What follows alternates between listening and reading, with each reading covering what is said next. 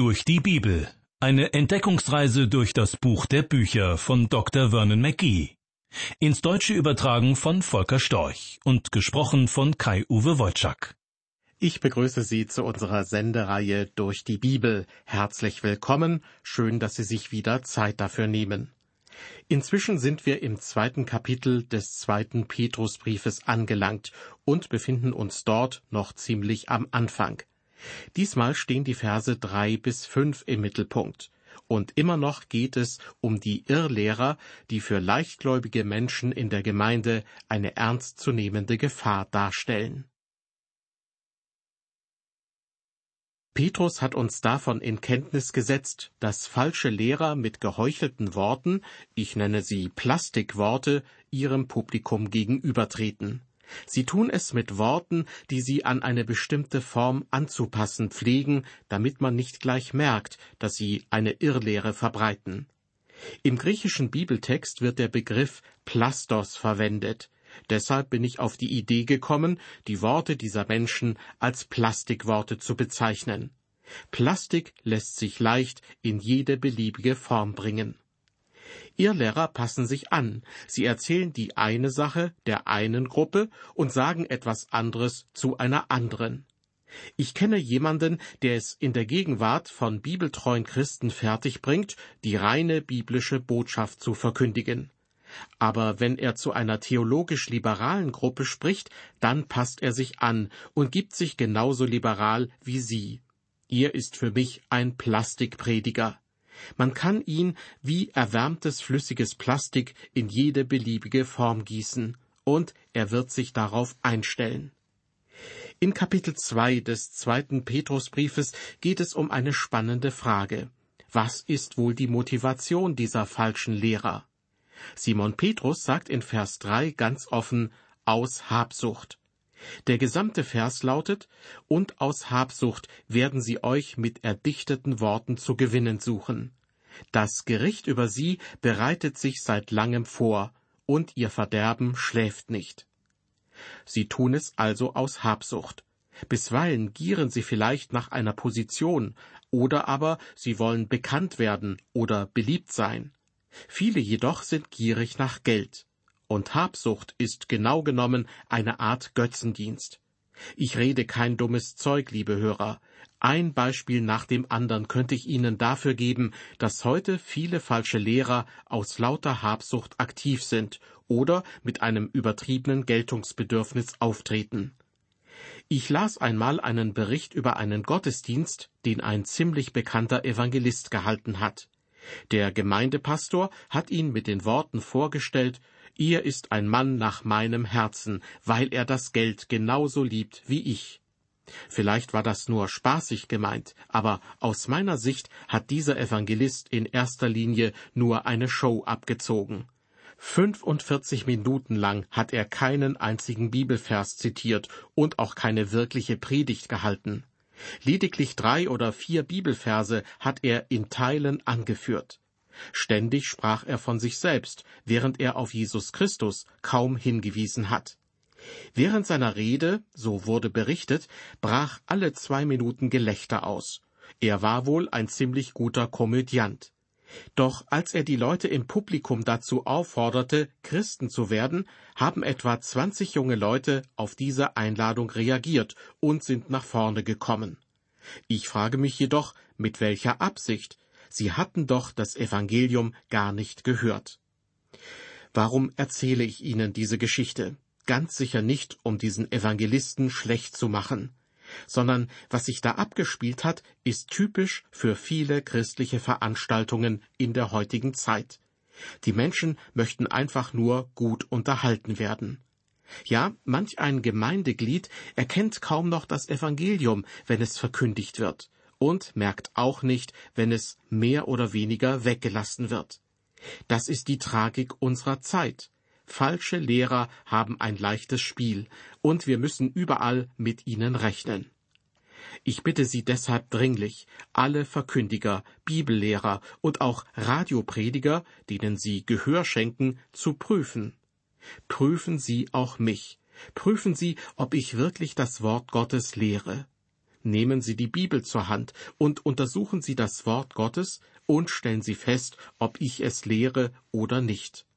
Und bitte prüfen Sie sich auch selbst. Jedes Kind Gottes sollte sich prüfen, um zu sehen, ob er oder sie im Glauben steht oder nicht. Und denken Sie an das, was Petrus geschrieben hat. Aus Habsucht werden sie euch mit erdichteten Worten zu gewinnen suchen. Anders ausgedrückt, den falschen Lehrern geht es ums Geld.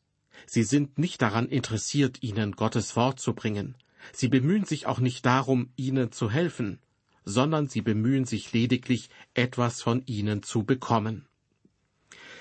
In Vers 3 unseres Bibeltextes heißt es am Schluss, das Gericht über sie bereitet sich seit langem vor, und ihr Verderben schläft nicht. Da geht es um etwas, was schon sehr viele Leute beunruhigt hat.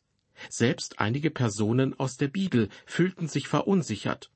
Zum Beispiel hat es einen Psalmbeter beunruhigt, dass die Bösen mit ihrer Sünde scheinbar davongekommen sind.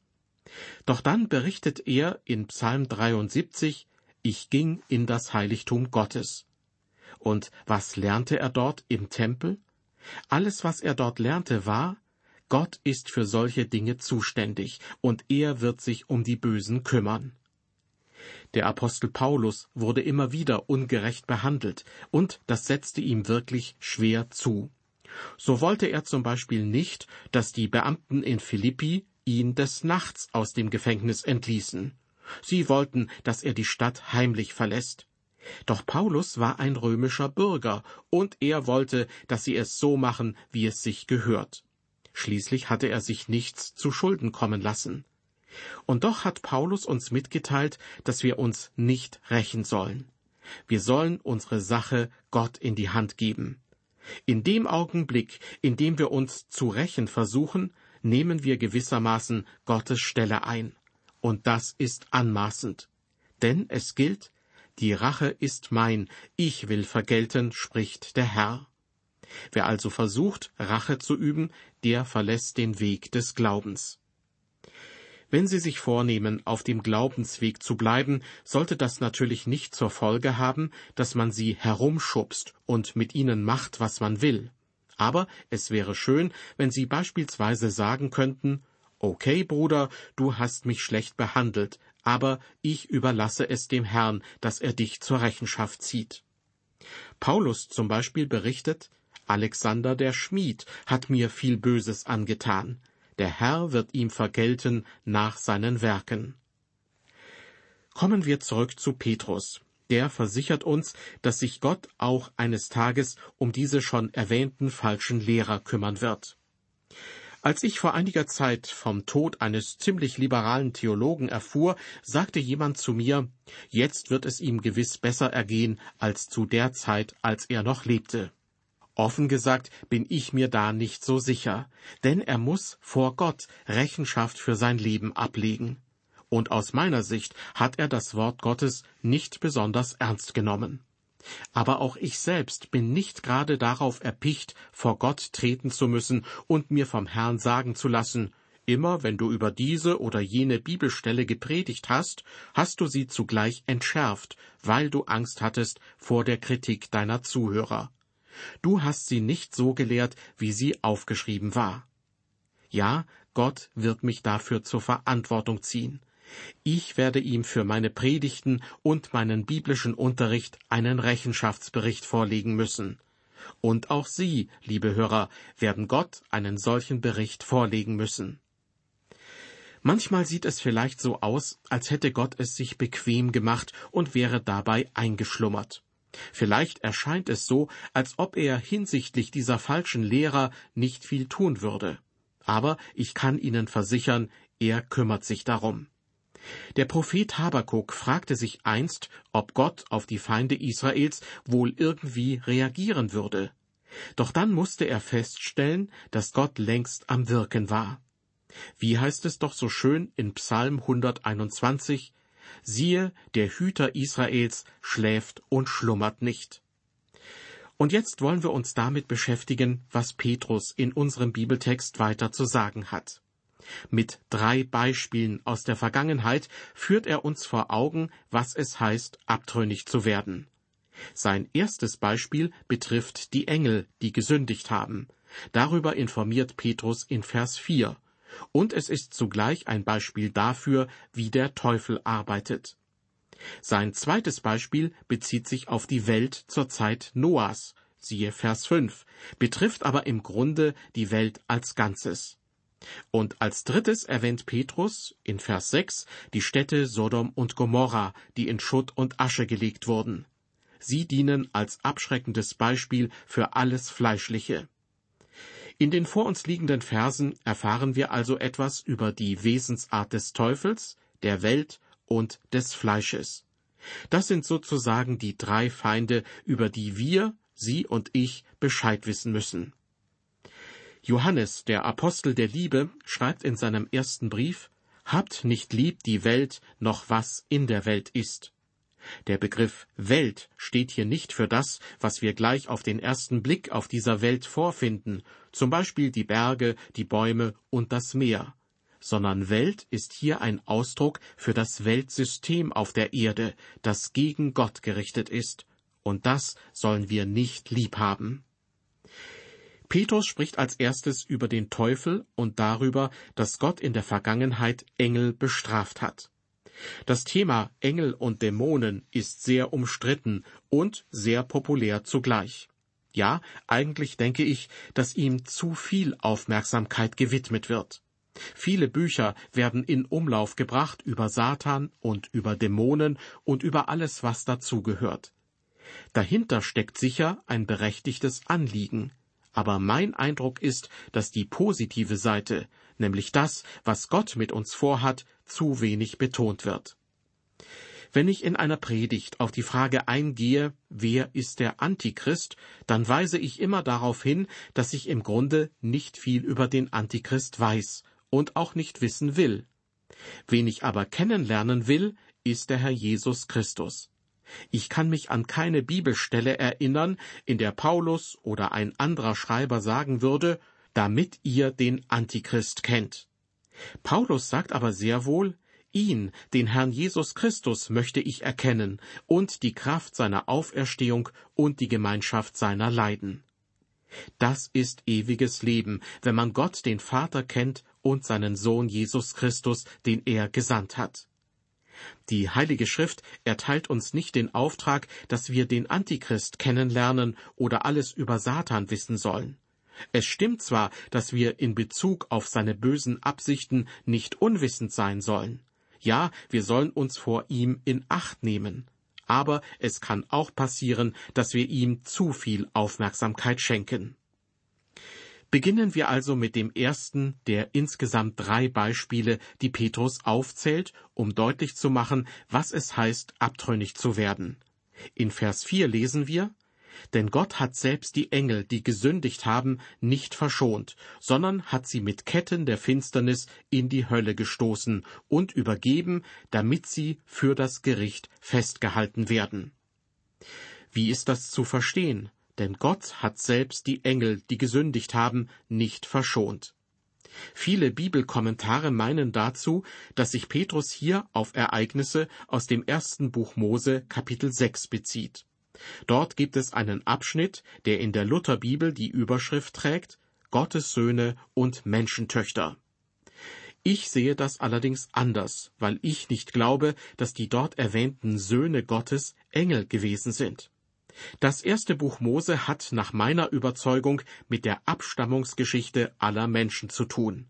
Es geht um den Stammbaum der Familie, der meiner Meinung nach bis zum Kommen Christi führt, also um die Familie, die ihn auf die Welt bringen würde. Diese Linie ist verwandtschaftliche Verbindungen eingegangen mit der Welt, nämlich mit der Abstammungslinie Kains, und brachte eine Generation hervor, die so bösartig war, dass Gott schließlich die Sintflut über sie hereinbrechen ließ. Darum geht es meiner Meinung nach im ersten Buch Mose Kapitel 6. Deshalb bin ich der Meinung, dass sich Petrus in unserem Bibeltext nicht auf diese Passage bezieht. Worauf aber bezieht sich der Vers dann? Ich werde nicht darum herumkommen, ein bisschen zu mutmaßen, aber die Bibel gibt uns eine vage Vorstellung von dem, was ich vermute. Denn auch im Judasbrief und im Buch der Offenbarung finden wir einige Anhaltspunkte. Unter den Engeln, die Gottes Geschöpfe und seine Boten waren, gab es einige, die gegen ihn rebellierten und offenkundig Satan folgten. In Offenbarung 12, Vers 7 lesen wir, Und es entbrannte ein Kampf im Himmel.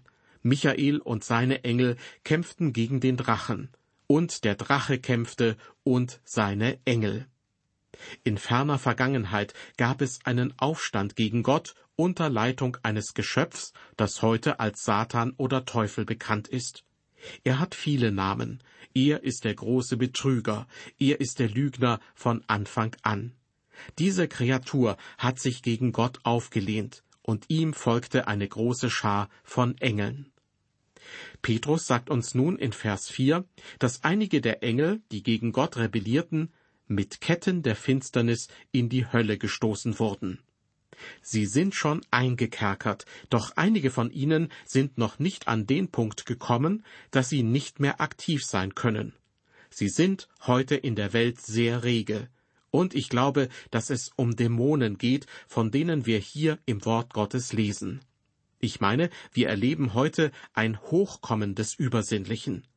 Ich habe mir schon überlegt, über dieses Thema Dämonen einmal zu predigen, weil heute so viel Falsches darüber gelehrt wird. Die übernatürliche Welt ist eine Realität. Und wenn anscheinend Wunder passieren, bedeutet das nicht automatisch, dass Gott sie getan hat.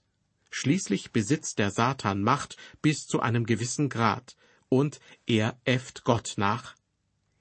Die Engel wurden laut Vers 4 unseres Bibeltextes nicht nur in Ketten gelegt, sondern es heißt hier, Gott hat sie in die Hölle gestoßen. Der Begriff Hölle hier ist ein ungewöhnliches Wort. Es erscheint nicht sehr häufig in der Heiligen Schrift.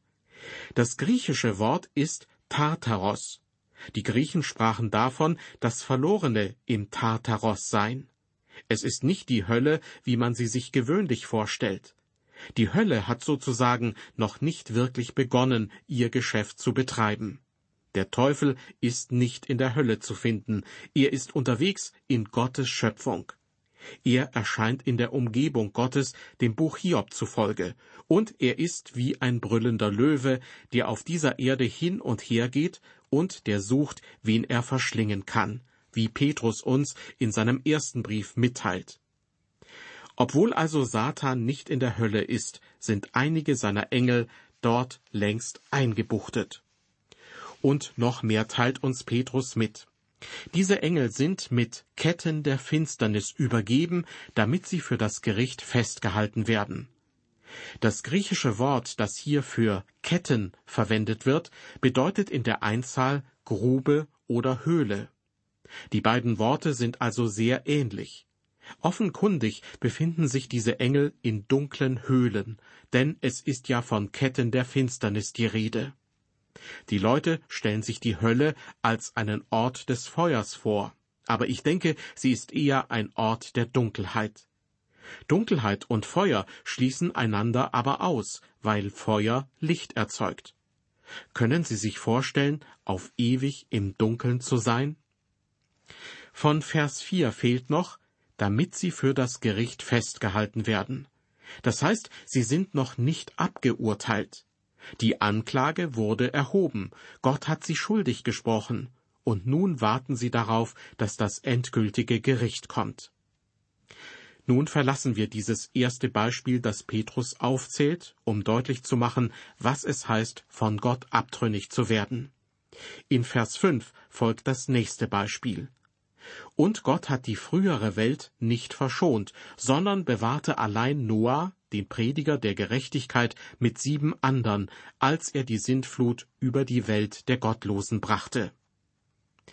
Gott hat die frühere Welt nicht verschont. In Kapitel 3 wird Petrus auf insgesamt drei Welten zu sprechen kommen. Die Welt, die vergangen ist, die Welt, die jetzt besteht und die Welt, die noch kommen wird.